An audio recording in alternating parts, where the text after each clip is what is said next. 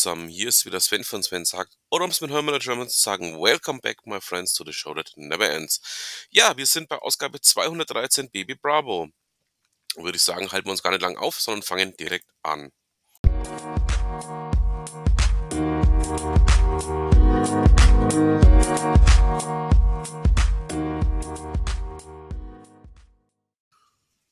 Und wir beginnen direkt mit einem Thema, das mich ja auch schon ganz lange beschäftigt. Und zwar berichtet Planblockstelle darüber, dass ähm, Webasto aktuell ähm, testet, wie denn Lieferungen per Bahn für sein Werk in Neubrandenburg funktionieren. Webasto ja bekannt äh, nicht nur als erster Corona-Hotspot in Deutschland, sondern auch dadurch, dass sie ähm, unter anderem auch Standheizungen für LKWs, Autos und Busse produzieren. Und ähm, die haben jetzt für ihr Werk in Neubrandenburg ähm, einen Test laufen mit etwas, ja, was wir eigentlich seit den 60er Jahren äh, schon so nicht mehr erlebt haben, nämlich mit ähm, äh, Zulieferung direkt per Bahn ans Werk. Ähm, es funktioniert bei den meisten seiner Zulieferer. Einige wenige müssen nach wie vor über den LKW ähm, transportieren und ähm, ja, ich bin mal gespannt, ähm, wie es dieses Mal macht. Ähm, Wäre natürlich eine tolle Geschichte, wenn das funktionieren würde in der Form. Vor allen Dingen auch deshalb, ähm, weil es dann auch mal wieder zeigen würde, dass die Bahn als, ähm, ja Konkurrent zum LKW und zur Straße durchaus auch noch gerechtfertigt ist. Also, ähm, ist natürlich aus meiner Sicht völlig egal, welcher welcher Bahn ähm, hier zum Zuge kommt, welcher Bahnanbieter hier, ähm, dann tatsächlich den die Endzustellung beim Kunden in Neubrandenburg durchführt. Aber es wäre ein Schritt aus meiner Sicht in die richtige Richtung.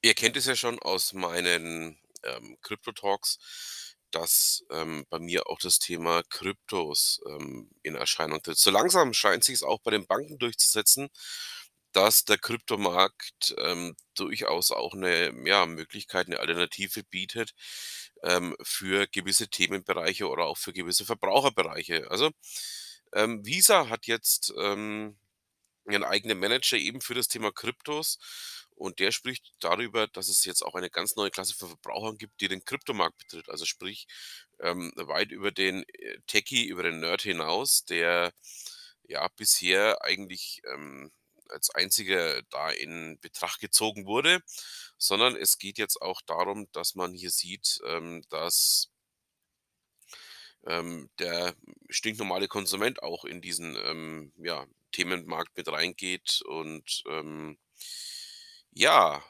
sind wir mal gespannt, ähm, was denn da demnächst noch auf uns zukommt. Der gute Kai Sheffield, der ähm, von Visas Seiten her das Ganze betreut, ähm, denkt so, sogar darüber nach, dass Krypto eventuell bald im Mainstream ankommen könnte. Und ähm, ja, ich bin mal gespannt, ähm, wie sich die Banken in Zukunft dazu positionieren werden. Weil bislang war es ja auch eher so, ich habe auch hier drin äh, darüber berichtet, dass ähm, Bankmanager das Ganze eher kritisch bis ablehnend betrachtet haben, einschließlich dem Chef der US-Fed. Ähm, dazu kommt auch noch, dass ähm, gerade in der Türkei ähm, die Anleger massiv in Bitcoin flüchten, weil der türkische Lira aufgrund der wirtschaftlichen Schwäche des Landes ja auch einbricht. Ähm, ja, sind wir mal gespannt, wo das Ganze hinführen wird. Ich denke mal, das wird uns ja definitiv auch noch länger beschäftigen. Ich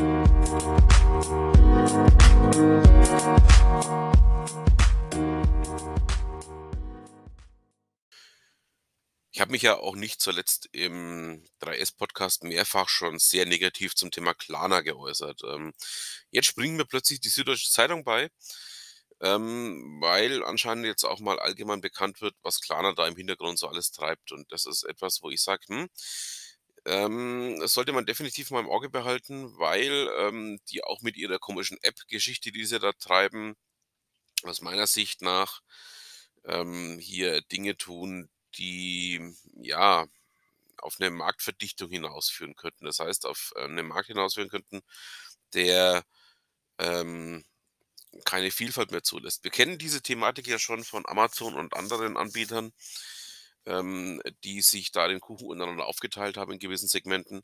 Aber Klarna will da jetzt auch ganz groß einsteigen und, ähm, ich habe das Thema ja schon beim Bereich Finanzdienstleistungen sehr kritisch gesehen, als Klarna dann plötzlich meinte, äh, man muss der Überfinanzdienstleister werden, ähm, man muss in Konkurrenz zu PayPal und anderen treten.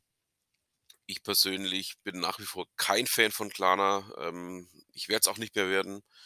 Und, ähm, diese Marktverdichtung, die da grade eben passiert, ich weiß nicht, ob das der richtige Schluss ist, den man daraus ziehen sollte, auch aus dem Thema Corona-Krise, ähm, sich im Endeffekt, ähm, einem Anbieter, ähm, an den Hals zu werfen. Ich bin mir nicht so sicher, ob das die Lösung ist, die alle präferieren sollten. Und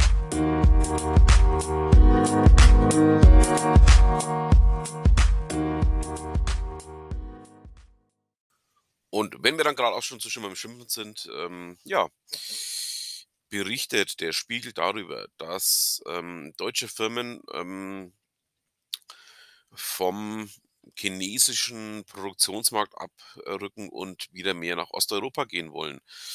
Ja, ähm, jetzt kommen hier eben 3 Dinge zum Tragen. Zum einen, äh, die Lieferkette, die ja, ähm, massiv momentan auch, ähm, unter großem Druck steht. Zum einen, ähm, weil ähm, durch diverse Corona-Ausbrüche auch in China eben dort ähm, teilweise sogar Häfen geschlossen sind. Ähm, zum anderen, weil die Produktionskapazitäten nicht ausreichen, dann auch die Energiekrise, die auch eben in China vorherrscht, ähm, wenn auch da aus anderen Gründen als bei uns in Deutschland. Ähm, dann eben auch, ähm, ja, diverse andere Themen, die da noch mit reinspielen, ähm, inklusive des, ähm, ja, nennen wir's mal, Adaptierens von Möglichkeiten, wie deutsche Hersteller oder europäische Hersteller jetzt Sachen herstellen, inklusive auch dem, was dann der Firma KUKA passiert ist. Ähm, endlich, möchte ich sagen, hat man's in Deutschland auch mal begriffen, dass die Chinesen deutlich weniger Partner sind, als, ähm, man es immer gerne verkauft hat. Und, ähm, aus dem Grund freut es mich, dass, ähm, jetzt auch mehr wieder nach Osteuropa geschielt wird. Und vielleicht ist es auch 'ne Renaissance für den deutschen, ähm, ja, Produzenten selbst, in Deutschland selber zu produzieren. Also, ähm, ich denke mal, das könnte durchaus noch spannend werden. Da bleiben wir doch einfach mal dran.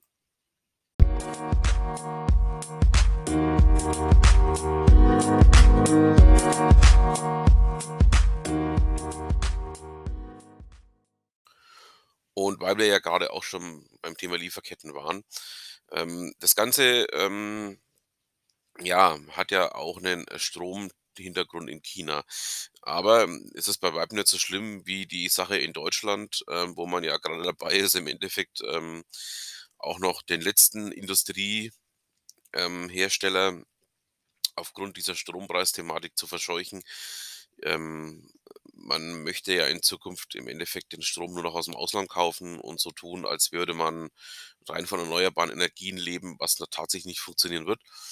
Ähm, die Franzosen und auch, ähm, die Tschechen beziehungsweise die Polen wird's freuen, ähm, die Franzosen und die Tschechen mit ihrem Atomstrom und die Polen werden uns dann eben Kohlestrom verkaufen. Ähm, ja, ähm, Inside Digital berichtet nämlich darüber, ähm, wie denn 2022, ähm, einige Stromanbieter bis zu 40 % mehr verlangen werden. Aus meiner Sicht auch völlig gerechtfertigt, ähm, weil man muss ja den Strom jetzt auch teuer aus'm Ausland kaufen weil man, ähm, ja, in Deutschland, ähm, jetzt, äh, 'nen Morgenthau-Plan 2.0 betreibt und, ähm, Deutschland im Endeffekt jetzt endgültig, ähm, na ja, noch nicht mal mehr in die Landwirtschaft, sondern einfach in die Steinzeit katapultieren möchte. Also, ähm, ja, das wird definitiv noch, ähm, 'n Thema werden, über das wir länger, länger, länger reden werden müssen.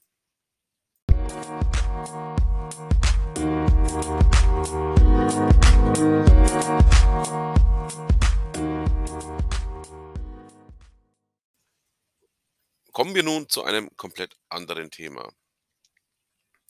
Und, ähm, Den guten Rechtsanwalt Steinhöfel wird das freuen, wenn er so was liest. Ähm, der österreichische Datenschutzaktivist Schrems, ähm, hat sich ja mit der irischen ähm, ja, Datenschutzbehörde kann man nicht sagen, aber mit dem irischen Amt für äh, Datenschutz angelegt. Ähm weiß nicht, ob das, ähm, allgemein bekannt ist. Max Schrems ist ja 'n bekannter, ähm, österreichischer Datenschutzaktivist und er hat sich eben mit der ja, irischen Behörde, so heißt's richtig, genau, mit der irischen Behörde für Datenschutz, ähm, der DPC angelegt. Ähm ja, Hintergrund ist der, ähm, dass die NOYB, ähm also sprich Schrems, ähm, ja, Ver Ver Ver Ver Verband, Verein, wie immer man's bezeichnen möchte, ähm, hier gegen Facebook, ähm, geschossen hat und auch teilweise, äh, Dokumente von der DCP veröffentlicht hat, ähm die aufzeigen, wie denn Facebook tatsächlich arbeitet und dass auch die DCP wohl nicht so ganz ohne Schuld ist. Ähm, Schrems wurde jetzt aufgefordert, hier eine, ähm, Geheimhaltungsverklä Verklärung zu unterschreiben, was er nicht getan hat und, ähm, ja, ich denke mal, ähm, wenn Steinhöfel das liest, wird er sich, ähm, die Hände reiben, weil er das Thema dann wahrscheinlich auch in einigen seiner Verfahren demnächst haben wird.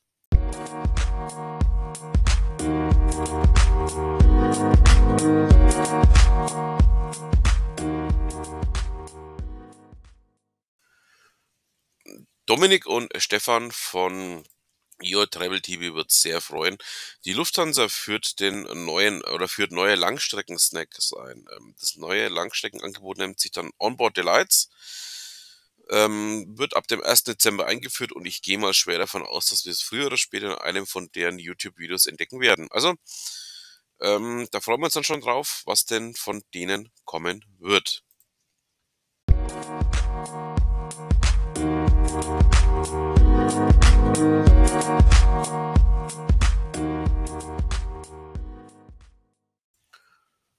wir nun zu meinem kongenialen Partner im 3S Podcast, äh, zu niemand Geringeren als Steve Schutzbier. Steve hat in seinem, ähm, Podcast in seinem Einzelpodcast, ähm, mal, ähm, einen Interviewgast, ähm, der über das Thema Digitalisierung des Arztbesuchs, ähm, mit ihm ein Interview geführt hat, also sprich Steve eben mit dem Gast. Ähm, war sehr spannend zuzuhören, was denn mittlerweile alles möglich ist, was funktioniert, was auch nicht funktioniert und, ähm, ja, ich war, ähm, überrascht darüber wie denn, ähm, so ein Arztbesuch heute in digital aussieht.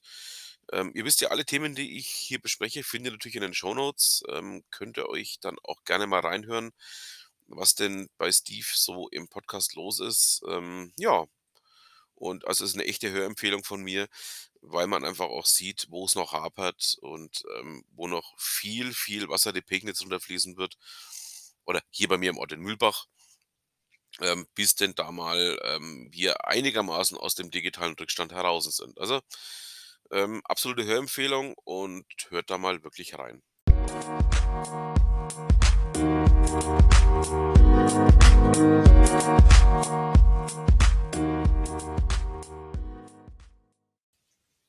sind natürlich noch nicht am Ende dieses kleinen Podcastes hier. Es gibt ja noch einen ganz festen Bestandteil, denn wir schauen nun zu Ute Mündlein. Wir sind ja gerade dabei in der Serie, was vor Weihnachten noch alles zu erledigen ist. Wir sind jetzt aktuell bei Tag 11. Präsentationen auf Slideshare hochladen. Ähm, man hat übers Jahr hinweg jede Menge Präsentationen gemacht, jede Menge Präsentationen erstellt und diese, die man eben auch öffentlich zugänglich machen kann, kann man eben über Slideshare hochladen oder auf Slideshare hochladen und dann damit einfach auch dem eigenen Klientel beziehungsweise auch, ähm, ja, Interessierten zur Verfügung stellen. Also, ähm, schaut da mal gerne rein bei Ute. Ähm, ihr werdet da auch viele andere Themen und Themenbereiche finden, die hochinteressant sind und ja, damit haben wir's dann auch für diese Ausgabe. Ich bedanke mich fürs Zuhören Wünsche noch eine schöne Restwoche, ein schönes Restwochenende, immer ihr mich hört und damit bleibt mir auch nur noch zu sagen, was immer Sie machen, machen Sie es gut.